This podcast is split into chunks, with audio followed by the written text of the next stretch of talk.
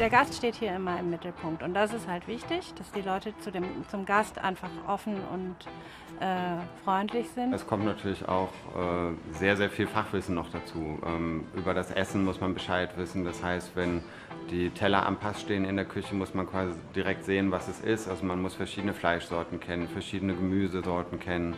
Man muss äh, sich mit Wein auskennen, man muss nachher wissen, welcher Wein passt zu welchem Essen, weil das gehört halt auch dazu, dass man die Gäste berät. Also es kommt auch noch sehr, sehr viel an äh, Fachkenntnis, ne, gerade im Bereich Essen und Trinken. Aber auch wichtig ist die Kommunikation im Team. Ähm, sowas muss jemand, der hier arbeitet, natürlich auch können. Wenn man äh, noch gar keine Erfahrung hat, kann man ähm, gucken, ob irgendwo ein Aushilfsjob meinetwegen angeboten wird, wo man dann angelernt wird. Ne, da wird man angelernt für das, was in dem äh, Restaurant gebraucht wird. Und wenn man sich dann dazu entscheidet, eine Ausbildung zu machen, dann ähm, ja, dann geht es halt los. Da ist dann noch die, Hotel, äh, die äh, Berufsschule mit dabei, um die ganzen theoretischen Sachen zu lernen und die Praxis lernt man dann im Betrieb.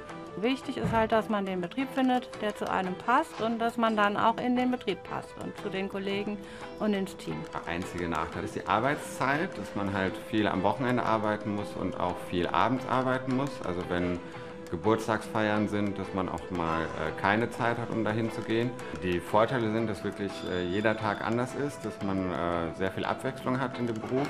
Also man macht zwar jeden Tag das Gleiche, aber dadurch, dass jeden Tag andere Gäste da sind, ähm, manchmal hat man einen Zehnertisch, manchmal hat man einen Geburtstag, manchmal eine Hochzeit. Also es ist wirklich jeder Tag läuft komplett anders. Ähm, und das macht halt super Spaß. Die Gäste sind äh, normalerweise echt nett und was auch richtig viel Spaß macht, ist, wenn die Gäste mit schlechter Laune kommen und mit guter Laune wieder gehen.